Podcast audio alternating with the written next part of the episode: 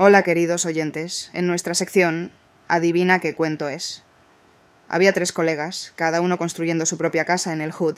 El primero, Onda Lazy Vibes, levantó su criba de paja en un flash. El segundo, más into el estilo hogar moderno, optó por ladrillos.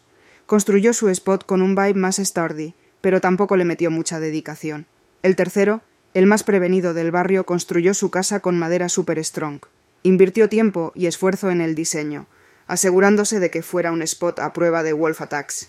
Llegó el wolf, re queriendo hacerse un snack, y sopló la criba de paja que se desplomó al toque.